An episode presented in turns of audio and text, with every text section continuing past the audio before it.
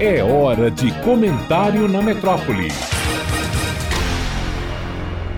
Olá pessoal, terrível este último final de semana, com a explosão da crise no Oriente Médio através da invasão do grupo terrorista Hamas ao território israelense. As imagens a que tivemos acesso, sobretudo nas mídias sociais, foram e estão sendo de uma brutalidade bestial. E evidentemente que isto nos afeta a todos indistintamente, por mais indiferentes que possamos ser. Afinal de contas, por quem os sinos dobram? Eles dobram por ti, responderia Hemingway mais uma vez. Até porque tudo isso diz respeito a nós, seres humanos, independente de raça, religião, etnia ou até, se quiserem, geopolítica. Não dá mais para dizer não tenho nada com isso. Os conflitos no Oriente Médio já têm raízes profundas e tentaculares potencializados ao extremo através de grupos terroristas como Hamas, por exemplo. Na velha Salvador da minha infância, convivi com amigos árabes e judeus e com alguns deles ainda divido a angústia destes dias. Nos primeiros dias deste ano, a subsecretária-geral da ONU,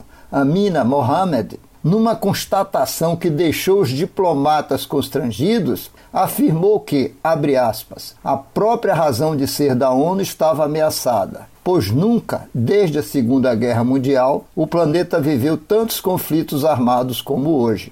Fecha aspas. No total, um quarto da humanidade, 2 bilhões de pessoas, vivem em cotidiano de guerras. A realidade desapontadora é que, após 70 anos de criação da ONU, que teria como objetivo primordial manter a paz no mundo, isto não ocorreu. E o pretenso sistema de segurança coletivo proposto pelas Nações Unidas ruiu por terra. Estive em Jerusalém pouco antes da pandemia, percorri toda Israel, também estive na Jordânia. E claro, guardo de Jerusalém uma mítica eterna lembrança daquela cidade, umbigo do mundo. Sagrada para cristãos, judeus e muçulmanos, onde compartilham a vizinhança a mesquita de Al-Aqsa, o Muro das Lamentações e o Santo Sepulcro, preciosas referências das três religiões monoteístas. O que vai acontecer, não sei, mas teremos dias e noites muito difíceis numa guerra de inimigos informais em frontes dispersos. Rezar ajuda, não tenho dúvidas,